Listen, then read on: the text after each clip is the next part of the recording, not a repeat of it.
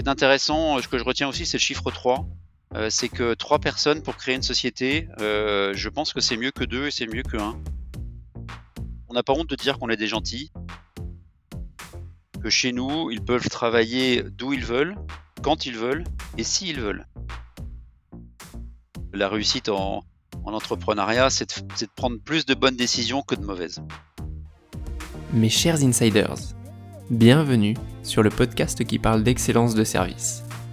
Plusieurs fois par mois, je reçois un invité passionnant pour échanger sur son parcours et sa vision. Nous parlons hôtellerie-restauration bien sûr, mais pas que. Nous abordons ensemble tous mes autres sujets de prédilection. Business, carrière et entrepreneuriat. Management et leadership. Développement personnel et durable. Vous avez des questions ou des recommandations d'invités Partagez-les moi sur LinkedIn ou mes autres réseaux et partons ensemble à la rencontre de personnes inspirantes.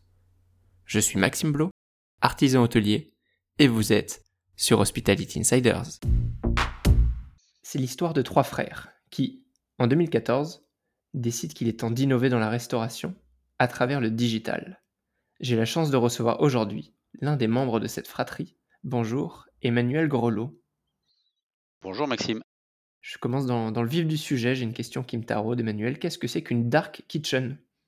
Ah bah une dark kitchen, euh, euh, c'est en fait euh, on présente ça comme quelque chose de nouveau, mais c'est pour moi un centre de production et dans la restauration collective on appelle ça une cuisine centrale et ça fait 30 ans qu'on en fait. Mais donc voilà c'est un un centre de production qui qui partent ensuite les livraisons de repas. D'accord. Écoute, je suis très content de t'avoir aujourd'hui parce que c'est un épisode un petit peu différent de ce que j'ai l'habitude de faire. Tu vas nous apporter une autre vision euh, justement un peu plus peut-être dark, ou en tout cas un peu plus caché euh, des métiers de l'hôtellerie et de la restauration. Est-ce que tu pourrais commencer peut-être par euh, te présenter, nous donner ton parcours et, nous dire un petit peu où tu en es au niveau de, de ton ou tes entreprises? Mon parcours, qui je suis, donc Emmanuel Grelot, je suis informaticien, on dit plus trop ça aujourd'hui, euh, on le disait euh, quand j'ai démarré, euh, formation d'ingénieur en informatique, et mon parcours en quelques mots, j'ai travaillé, j'ai commencé à travailler dans les systèmes d'encaissement pour la grande distribution, puis je suis rentré dans la restauration par la restauration collective, chez Eurest à l'époque ça s'appelait, puis qu'on passe euh, toujours dans des fonctions informatiques, euh, puis dans le transport maritime à la CMA-CGM à Marseille euh, pour piloter la direction informatique, et depuis maintenant 12 ans, entrepreneur, créateur de, la solution EasyLis en, France. Mmh et du coup, c'est quoi EasyLis J'ai vu sur le site, c'était EasyLis by Mapal, tu peux nous dire un peu ce que c'est? Alors EasyList déjà, c'est une solution de gestion des coûts matières, donc gestion des achats, gestion des stocks, gestion des, recettes, euh, des cartes, des menus, tout ce qui est, tout ce qui est autour de l'approvisionnement des restaurants ou d'un groupe de restaurants. Euh, et on a rejoint un groupe Mapal qui est d'origine espagnole, euh, qui développe d'autres fonctionnalités, toujours pour la restauration, notamment sur la gestion du personnel, des plannings personnels, pointage, formation du personnel, avis consommateurs, voilà, enfin toutes les solutions qui sont nécessaires aujourd'hui et utiles pour les restaurateurs. L'objectif, c'est avec Mapal, on, on, est capable de répondre à toutes les demandes. Ok, donc ta cible, euh, c'est de la restauration de manière globale, commerciale, collective? Toutes, commerciale, collective, euh, le, tourisme, l'hôtel, euh, donc tout type de tout type de restaurant, ce qu'on appelle l'hospitality en anglais, partout en Europe. Parfait, sur un podcast qui s'appelle Hospitality Insiders, euh, on est quelque part dans le sujet. C'est ça, exactement. je voudrais bien qu'on comprenne quand même ce, que, ce que fait EasyList. J'ai cru comprendre que au moment où tu as créé ça, c'était vraiment pour répondre peut-être à une problématique de, gestion des coûts dans le secteur que, que vous aviez identifié, euh, toi et ta famille. On va en parler juste après. sans, enfin, peut-être en le synthétisant, à quelle problématique ça répond EasyList et comment est-ce que vous la solutionnez? La problématique qu'on solutionne, c'est la problématique de maîtrise du coût matière euh, dans la restauration. Euh, en fait, la restauration a ceci de particulier euh, que dans un restaurant, on a, de multiples produits, hein, donc ce sont les plats qui peuvent varier tous les jours, et les restaurateurs ne connaissent pas le coût matière de leurs de leurs produits, ce qui n'est pas du tout le cas dans l'industrie. Quand un fabricant de voiture fabrique une voiture, il connaît le, le, coût des, matériaux qui composent la voiture. Il le calcule de manière très précise et, il, le, suit. Et eh bien, ce que, la problématique auquel répond EasyList, c'est celle-là. C'est calculer quel est le coût des matières de l'ensemble des plats dans toutes les configurations de restaurant euh, et puis de pouvoir l'anticiper et pour pouvoir le contrôler. Et c'est la problématique auquel, auquel on répond. Énormément de restaurateurs encore aujourd'hui constatent leur marge ou leur, ou leur bénéfice à la fin du mois quand le comptable a, enregistré toutes les factures. Mais il est trop tard, le, le, mois est passé, on ne peut plus rien faire. Avec EasyList, on regarde devant euh, et on a la capacité de voir ben, est-ce que le mois prochain, je vais être bon ou pas bon par rapport à mes objectifs? Voilà. D'accord, donc en fait, euh, tu es restaurateur, tu fais tes commandes à travers ce site, ou en tout cas tu, tu les rentres, tu rentres tes coûts matières, et, euh, et, à la fin, ça te calcule exactement combien ça t'a coûté, et en fonction de tes ventes, chaque marge que tu fais par jour, par produit. Exactement, exactement, c'est ça. On, va rentrer la fiche recette avec les ingrédients. On est capable de calculer le coût de revient de chaque fiche recette de prévoir, de dire bah, la, semaine prochaine, en fonction de, de, ce que j'ai euh, euh, prévu, je vais avoir tant de, tant, de ventes de tels produits et donc d'anticiper les besoins. Et ensuite, effectivement, on va digitaliser toute la partie approvisionnement, c'est-à-dire on voit automatique de la commande aux fournisseurs par mail, contrôle automatique de la réception. On, digitalise réellement ce, secteur-là. en, allant un peu me balader sur ton site, j'ai vu que tu avais déjà des pas mal de grands clients. Il y en a peut-être un ou deux que tu veux nous, nous, citer pour que tout le monde se rende compte aussi de, des applications ou des entreprises avec lesquelles vous travaillez? Oui, bien sûr. On a, plus de 5000 clients aujourd'hui en France qui utilisent 5000 restaurants pardon, qui utilisent euh, la, solution. Quelques grands clients. Principaux clients, effectivement, donc dans le public, euh, des, des, régions comme la région Île-de-France ou la région Bourgogne-Franche-Comté, où, euh, où Isilis sert à gérer la restauration dans les lycées. Dans le privé, des grandes sociétés comme Sodexo nous font confiance pour gérer leur cuisine centrale, ou également des chaînes comme Big Mama, Paradis du fruit, sur l'ensemble des enseignes, utilisent nos solutions pour la gestion des achats. D'accord, oui, c'est quand même déjà des très très beaux noms. en introduction, tout à l'heure, je, parlais d'une fratrie. Je crois que vous êtes trois frères dans l'entreprise. Est-ce que tu, peux me raconter aussi cette histoire, cette aventure entrepreneuriale familiale? Comment est-ce qu'on décide de créer une, telle entreprise entre frères et un peu peut-être les avantages et les inconvénients de ton point de vue? Ah, l'histoire, euh, les, trois frères euh, sont, vendéens, euh, quand même un territoire où il y a beaucoup d'entrepreneurs, je pense, mmh en tout cas en pourcentage, fils d'agriculteurs aussi, donc un peu cette culture, on va dire, de, l'entrepreneuriat. et puis, il y a eu un, alignement des planètes, on va dire, à, une période de notre carrière. moi, à 40 ans, je, voulais changer et entreprendre. Le dernier des frères, lui, avait 25, 25 euh, ans et, commençait tout juste son, activité professionnelle et on a décidé tous les deux de, lancer l'activité. Et puis il y avait un autre frère au milieu euh, qui euh, s'est dit bah finalement c'est pas mal votre truc, est-ce que je peux venir? Et voilà, c'est comme ça qu'on est parti avec chacun notre activité au départ et, puis ensuite de fil en aiguille, la solution EasyList a vu le jour et, a pris le pas sur toutes les autres activités. Donc voilà un peu l'histoire, comment ça s'est fait. Je pense qu'il y a une vraie culture d'entreprendre dès le départ les inconvénients ou les avantages, je vois pas beaucoup d'inconvénients en fait euh, de fait de, travailler en, fratrie. Il y a, automatiquement une, une, confiance qui s'installe et on est quand même sur des sur des sur des projets euh, long terme. Hein. Ça fait 12 ans qu'on a qu'on a qu'on a démarré cette activité là et, donc il y a besoin d'avoir cette euh, cette confiance là. Ce qui est intéressant, ce que je retiens aussi, c'est le chiffre 3.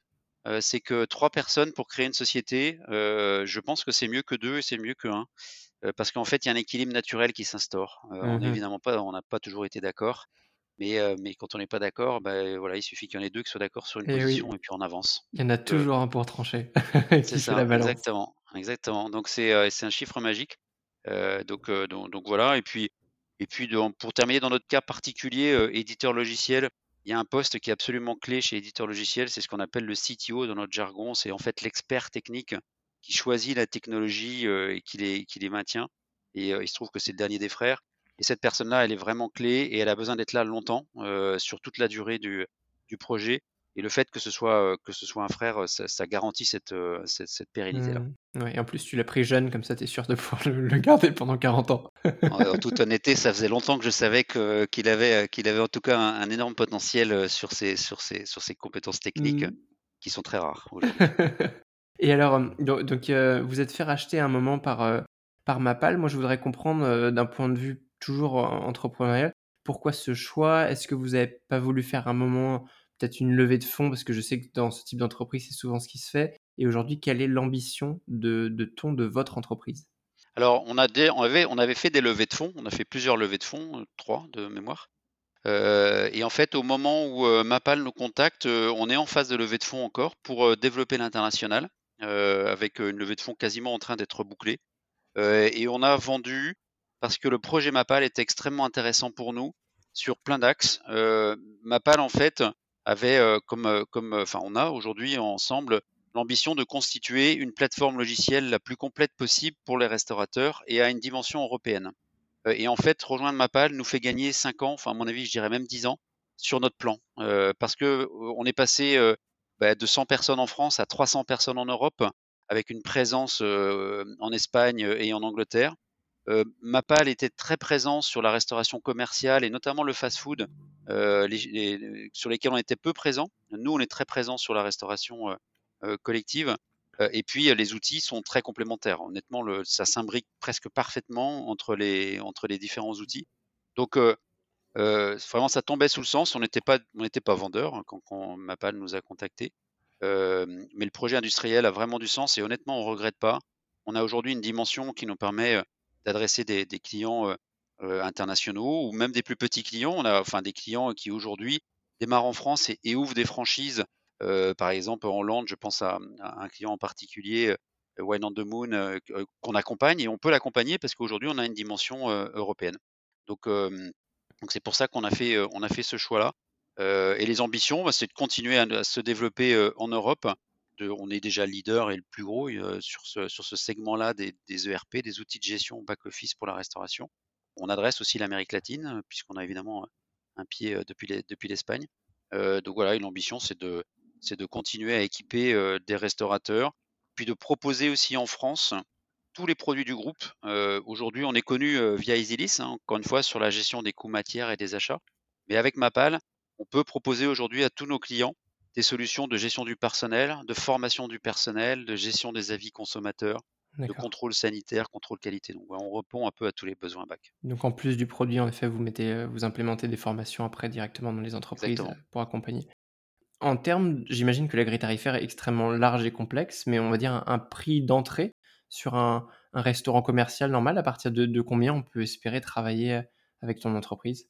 Alors, la grille est assez simple. C'est en général un prix par restaurant, euh, en fonction de la taille du restaurant. Un prix d'entrée, si vous prenez qu'un seul module, euh, très simple, on peut démarrer à 30 euros par mois par restaurant. Mmh euh, un prix moyen, en fonction des, clients que l'on peut avoir sur les solutions EasyList, on est aux alentours d'une centaine d'euros par mois par restaurant pour avoir une solution complète de gestion des, gestion des achats. Mmh, d'accord. Tu sais qu'ici, on est plutôt sur un podcast qui parle d'excellence de service, mais je trouvais ça intéressant d'amener ta vision du, du digital et je voulais justement savoir, selon toi, quel est le, rôle de ce même digital dans le service et dans l'excellence de service, si on pousse? Bah, enfin, pour moi, mon rôle, c'est de, de, faciliter la vie des restaurateurs. ce n'est pas la compliquer, hein, et c'est ça l'enjeu hein, quand on fait de l'informatique, surtout pour des, des métiers dans la restauration qui, qui, sont souvent, par nature, personnel qui n'est pas habitué ou pas attiré par l'informatique, sinon ils auraient choisi ce métier. Mmh et donc, c'est de fournir des, solutions qui leur simplifient la vie. Et comment bah, en, automatisant un certain nombre de tâches, comme la commande de matière, comme, comme le contrôle de la réception, comme le contrôle de la facture. on fait aujourd'hui des solutions de scan de facture pour faciliter tout le traitement administratif et donc donner du temps, donner du temps au restaurateur pour, pour, en passer avec ses convives et ses mmh. consommateurs et ses clients et pas être derrière l'ordinateur. c'est ça l'enjeu c'est ça aussi l'enjeu d'ailleurs avec Mapal, parce qu'aujourd'hui, on peut proposer aux restaurateurs ou aux chaînes bah, d'être un interlocuteur unique au lieu d'avoir plusieurs fournisseurs et donc souvent de se retrouver avec plusieurs tablettes dans le restaurant. Bah, avec nous, il y a un seul interlocuteur qui fournit tout le service et tout ce dont il a besoin sans avoir à multiplier les contrats et multiplier les coûts aussi. C'est ça l'enjeu du digital aujourd'hui. Je pense d'ailleurs que le digital, je pense qu'on est au début de l'histoire du digital dans la restauration. Moi, j'ai connu au début de ma carrière d'informaticien le, développement des systèmes de caisse dans la grande distribution quand le code barre est arrivé, dans les années 90. et c'est là où on a mis en place ces systèmes de caisse et toute la chaîne, depuis l'industriel, en passant par les grossistes et dans les magasins, c'est digitalisé. Ben, c'est ce qui est en train d'arriver à la restauration aujourd'hui. Et on en est au point zéro, qui est effectivement d'équiper les restaurants avec des outils de gestion et puis d'avoir des codes utilisables sur l'ensemble des, produits utilisés dans les restaurants pour digitaliser toute la chaîne et la rendre plus, plus efficace. Mmh. Ouais, du coup, en effet, il y a un énorme contrôle de A à Z et justement d'un point de vue, cette fois plus, RSE, est-ce qu'il y a un intérêt à utiliser une solution comme ça? Et si oui, laquelle? Il y en a plein. En fait, alors, ce sur quoi on travaille beaucoup en ce moment et notamment avec tous les acteurs, mais j'allais dire les acteurs publics. J'étais, heu, d'ailleurs en rendez-vous encore ce matin avec une région, c'est l'approvisionnement local. C'est faire en sorte que, par exemple, toute une région, heu, puisse s'approvisionner auprès des producteurs de la région et ça, c'est des dossiers qu'on travaille avec, heu, avec nos clients et là, le digital permet, de d'envoyer les commandes aux bons producteurs, quand on dit, c'est assez facile de dire, heu, ben, pourquoi est-ce que les lycées d'une région ne s'approvisionnent pas auprès des producteurs de fruits et légumes locaux? Parce que c'est pas aussi simple. Parce que pour un producteur, il faut que il faut pouvoir anticiper, il faut pouvoir lui dire en fonction de sa récolte, voilà à peu près combien de kilos ou de tonnes, hein, je vais avoir besoin et quand pour que lui puisse s'organiser. Bah, le digital permet ça. On va être Mmh. capable de dire le le mois prochain, en fonction des des des des effectifs que l'on va avoir, on va avoir besoin de tant de kilos, heu, de produits, heu, à telle date et et c'est comme ça qu'on va on va développer le le local. Ça, c'est un axe, le local. L'autre axe, c'est la partie bio aussi, hein. Aujourd'hui, c'est c'est d'ailleurs même une, une réglementation qui impose dans la restauration collective un un pourcentage de bio. On va pouvoir, heu, sélectionner les produits bio, dans grâce à EasyList. Waouh! On va aussi pouvoir faire en sorte d'ailleurs, c'est aussi des discussions que l'on a avec les acteurs publics, de pouvoir s'approvisionner en bio sans nécessairement augmenter le prix du repas, heu, grâce justement à une meilleure gestion de de des besoins et des outils. Voilà quelques exemples sur, sur l'impact RSE. J'en rajouterai un dernier, c'est une fonctionnalité qu'on a aussi dans l'outil, c'est de réduire le gaspillage. Oui. On a aujourd'hui des solutions qui permettent de mesurer le gaspillage, et et s'assurer que que voilà, qu'on réduit, heu, le gaspillage Mais alimentaire, comment? heu Avec quoi? Des des poubelles connectées? Ça fonctionne comment? ça, Avec des ça, poubelles des poubelles ouais, ouais, c'est ça, c'est ça, des poubelles connectées, des tables de tri connectées où on va faire le le le tri des des des plateaux et donc la la poubelle, elle pèse et elle envoie en temps réel la donnée à à l'outil EasyList qui permet d'avoir une donnée et donc de pouvoir, de pouvoir réduire. On dit c'est très difficile de réduire quelque chose qu'on ne mesure pas donc notre notre ambition, c'est déjà de mesurer le gaspillage. Une fois que vous l'avez mesuré, vous êtes capable de dire: «Bon, bah, on a fait, on a fait tant de kilos cette semaine, notre objectif, c'est de réduire de X la semaine prochaine». Bien sûr, j'imagine. C'est extrêmement intéressant et on est un peu déjà dans le futur quand je l'imagine, cette connectivité, c'est assez passionnant. Cette fois-ci d'un point de vue plus peut-être management, toi, quel manager tu considères? Je trouve ça extrêmement intéressant parce que tu nous disais tout à l'heure, vous avez commencé toi tu as 40 ans, enfin tu avais 40 ans à ce moment-là, un frère de 25, heu, vous étiez une petite entreprise, vous avez été racheté par une grande.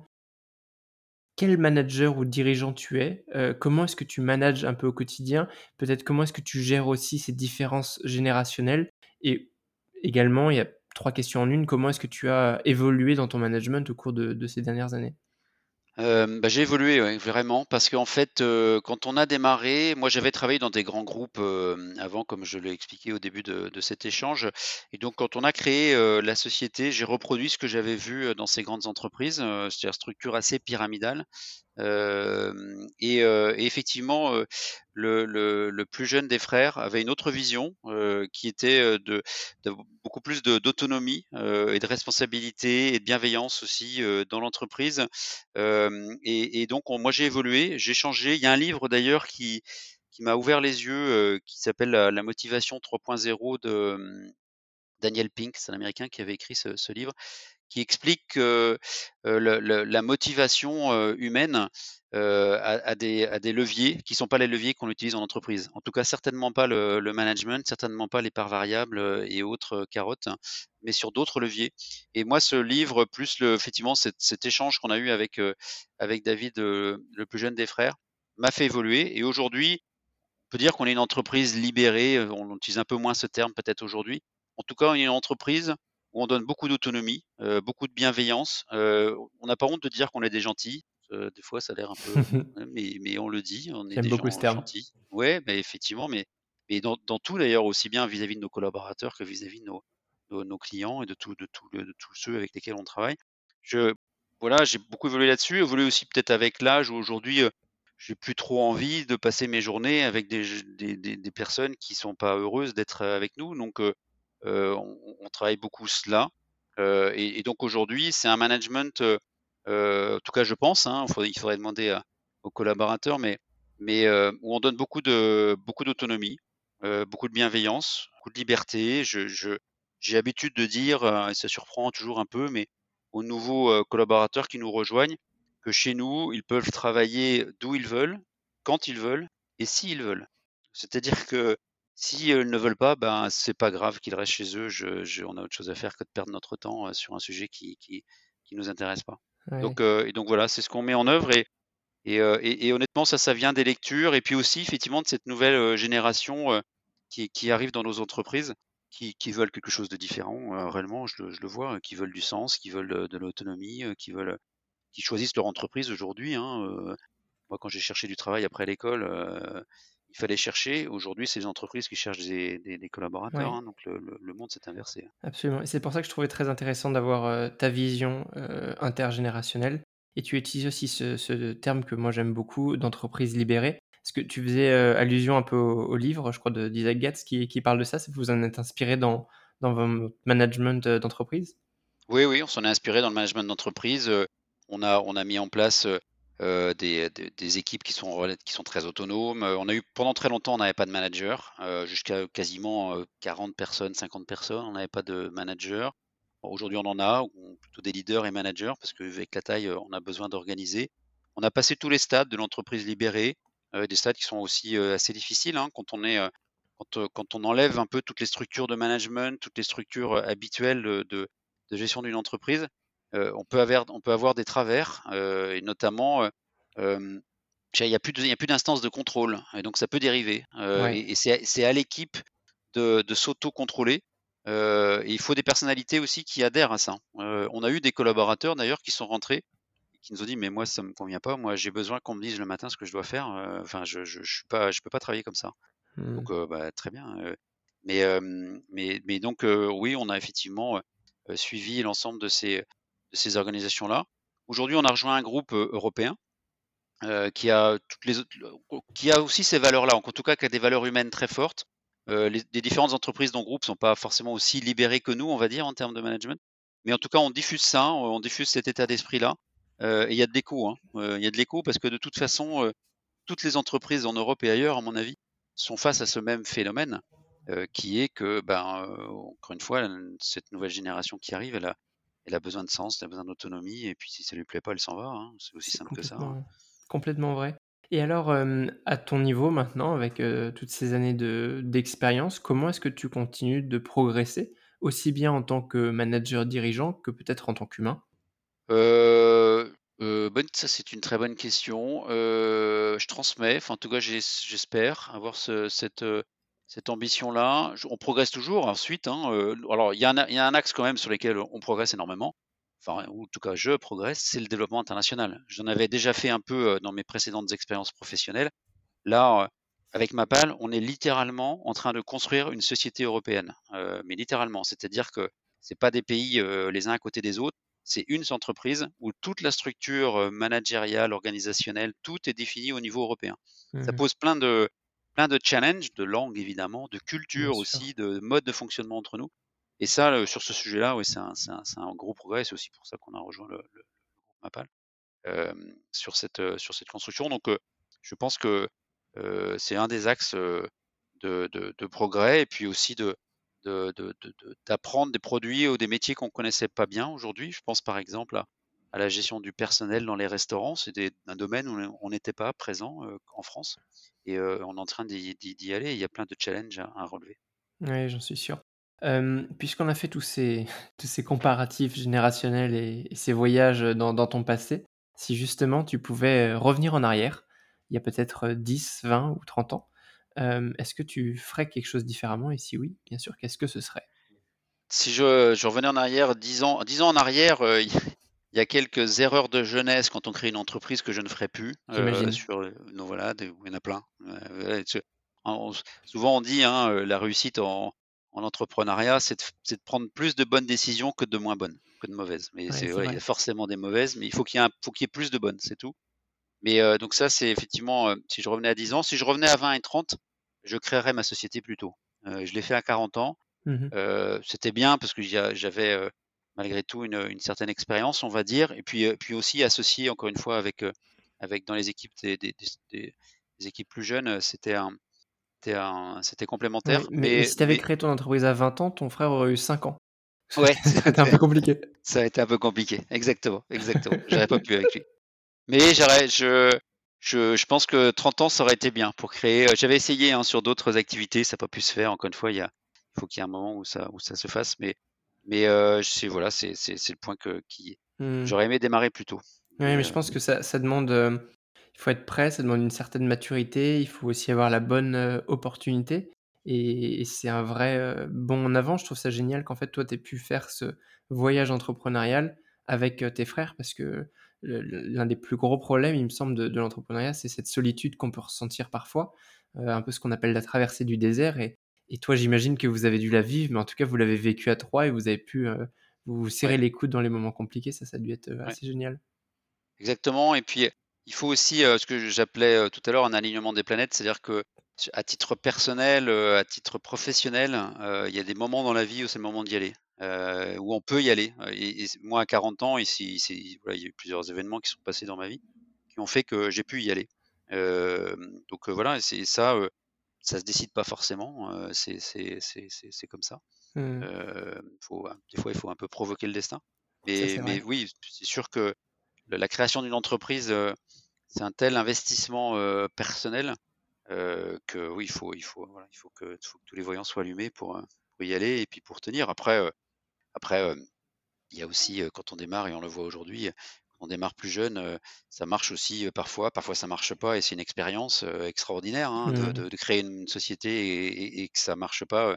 C'est, je trouve, encore plus une expérience encore plus enrichissante que quand ça marche, hein, parce que pour le coup, la deuxième, on fait pas les, mêmes erreurs que la première. Donc, voilà, sûr. on, apprend aussi ses échecs, même si en France, on a quand même du mal à, accepter ça. C'est, c'est pas vraiment valorisé, mais je suis entièrement d'accord avec toi. Après, je trouve qu'il y a quand même une différence entre la théorie où on dit c'est bien, c'est bien, et puis quand on vit l'échec, c'est toujours très très difficile aussi de, le digérer.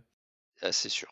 Et puisqu'on est dans, tous ces apprentissages, on a également cité un peu de lecture tout à l'heure. Est-ce qu'il y a toi un livre que tu recommandes, qui est soit ton livre de chevet ou en tout cas un livre qui t'a qui t'a marqué dans ta vie?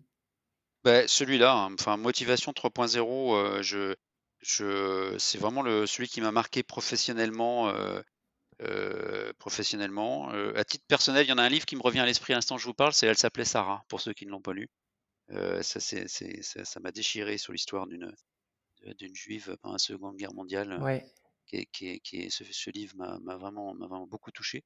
Mais à titre professionnel, Motivation 3.0, encore une fois, où, où, Daniel Pink explique que ce qui motive la, la, personne humaine, l'humain, c'est d'abord le sens, c'est pourquoi je fais des choses, c'est ensuite la compétence, c'est que je sais faire, et c'est ensuite l'autonomie, j'ai la possibilité de le faire ou de ne pas le faire. Et un exemple assez, assez trivial, on retrouve ces trois axes, là, ces trois piliers, c'est toutes les assos, les associations, les clubs de foot, les clubs de danse, tous les clubs. En fait, vous vous rendez compte que les gens y vont, mais ils sont pas obligés d'y aller. Ils n'ont pas de part variable pour y aller, ils sont même pas payés souvent pour y aller. Et pourtant, ils y vont. et donc, il y a bien une motivation pour y aller. Bah, si vous regardez bien, vous aurez ces trois, ces trois, ces trois piliers. Le sens, ça leur donne du sens. Ils savent, ils ont une compétence. Ils sont libres d'y aller ou pas d'y aller. Mmh, c'est un excellent exemple. Quand on applique ça en entreprise, et si on arrive à l'appliquer, c'est assez puissant. Parce que pour le coup, euh, plus besoin de manager. Hein. L'équipe se, se, se, met, se, met, se met en ordre de marche toute seule. Et règle les problèmes toute seule. Après, en effet, on a, on a un outil, un levier euh, ultra puissant. une citation favorite que tu te répètes ou pas, mais en tout cas qui te, qui te plaît? Euh... Cita... ils ne savaient pas que c'était impossible, mais ils l'ont fait quand même. J'aime bien. c'est. Euh, ils ne savaient pas que c'était impossible, alors ils l'ont fait. Ouais, c'est ça, c'est ça, pardon. Ouais, J'aime beaucoup aussi. c'est ouais, des fois il faut, faut, faut, y aller et puis on verra. Moi, je suis. Après, il y a des états d'esprit euh, euh, là aussi euh, qui sont qui sont qui sont différents. D'ailleurs, les trois frères ont des états d'esprit différents. moi, mmh. je, je, suis assez assez aventurier, on va dire. J'ai pas, je, voilà, je, je, je suis plus qu'aventurier en fait. Si, si, si, la route elle est tracée devant et qu'il n'y a pas de, il y a pas d'incertitude, pour le coup ça m'inquiète. C'est pas le cas de, de, tous les frères. Il y en a d'autres qui, préfèrent justement que la route soit tracée, qu'il n'y ait pas trop de changements. Mais ça, c'est des personnalités. Et donc. Et dans une même famille, il peut y avoir des différences radicales entre les modes de fonctionnement. Oui, absolument. C'est ça. C'est ça. Et ils font un peu de tout. Hein. C'est pas l'un est meilleur que l'autre. Hein. C'est quand on pilote une entreprise, bah, des fois il faut aller un peu au risque, des fois un peu moins. Et voilà, c'est tout un, tout un équilibre à trouver. Qui, et du coup, il faut toutes les sensibilités pour pouvoir, pour pouvoir essayer de prendre la meilleure décision. Mmh, je suis d'accord avec toi. Emmanuel, après toi, sur Hospitality Insiders, qui est-ce que tu aimerais voir invité pour nous parler entrepreneuriat, management et excellence de service, bien sûr? Bah, un des frères, ce serait sympa. pour compléter, oui. Le, voilà, c'est effectivement d'avoir l'autre vision, effectivement, notamment du plus jeune, sur, sur lui a vécu ça de l'autre. J'ai l'air effectivement sans doute avec une autre, une autre, une autre vision. Faudrait l'enregistrer avant de, avant d'avoir ton épisode, comme ça il sait pas ce dire. Mmh. C'est ça, exactement. Exactement. Non, après les entrepreneurs, start-upers, enfin c'est toujours des expériences très riches à partager sur, sur, sur, sur, sur ce qu'on vit. Et puis je souhaite, je, tous ceux qui le souhaitent et qui le veulent et qui le peuvent, d'entreprendre. C'est une belle aventure humaine et de et de, partir de rien et puis aujourd'hui de voir une équipe de, de 300 personnes, y compris en Angleterre, en Espagne, en Suède, qui parlent d'Isilis, qui vendent Isilis alors qu'avant ça n'existait pas. C'est une vraie fierté aujourd'hui. On sent en tout cas que tu vis ton entreprise et que tu que tu l'aimes un peu comme on aime sa petite famille, c'est assez, assez touchant. Et quelqu'un qui justement aimerait rentrer en contact avec toi, soit pour des raisons professionnelles ou pour continuer cette conversation, quel est le meilleur moyen de te contacter? Oh, c'est le mail, puisque je c'est le mail qui est sans doute le meilleur moyen. c'est egrelo at mapal-os.com. je suis présent aussi sur LinkedIn, hein, Emmanuel Grelot, G-R-E-L-A-U-D trouverez très facilement sur LinkedIn. Et avec ces deux moyens, vous êtes, vous êtes sûr de, de, m'atteindre. Je mettrai euh, toutes les références en, en bas du podcast. Euh, Emmanuel, on en arrive à la fin de, de, cet entretien. Je voudrais quand même te laisser euh, le, petit dernier mot. Si tu avais un, un, dernier message en plus du reste à faire passer aux insiders, qui sont nos auditeurs, quel serait-il? Ouais, ce serait un message d'actualité à l'heure où en Europe il y a des gens qui, qui se qui s'entretuent. Ben, nous, on construit entre Européens une entreprise. C'est notre façon de, de dire ce que je pense à tous ceux qui, qui voient du noir et, mmh qui, qui, qui, qui, se referment sur eux-mêmes et, se battent entre eux. Je pense qu'en Europe, on peut, on peut faire des choses ensemble malgré nos différences de culture, de langue et tout ça. Voilà, ce serait le message de, la fin qui n'est pas toujours très heureux, mais voilà, c'est en tout cas ce qui me vient à l'esprit. Complètement. merci en tout cas, c'est très touchant. Merci pour euh, tous ces messages. Merci d'être euh, venu faire un tour euh, sur Hospitality Insiders au milieu de, tes différents rendez-vous et, on souhaite tout le, meilleur à la fratrie et, à Isilis et Mapal en même temps. Merci beaucoup, Maxime. À bientôt. Mes chers insiders, merci d'avoir écouté cet épisode jusqu'au bout. Si vous êtes encore là, c'est que vous avez certainement aimé le contenu. Si c'est le cas, n'hésitez pas à laisser 5 étoiles et un commentaire sur Apple Podcast.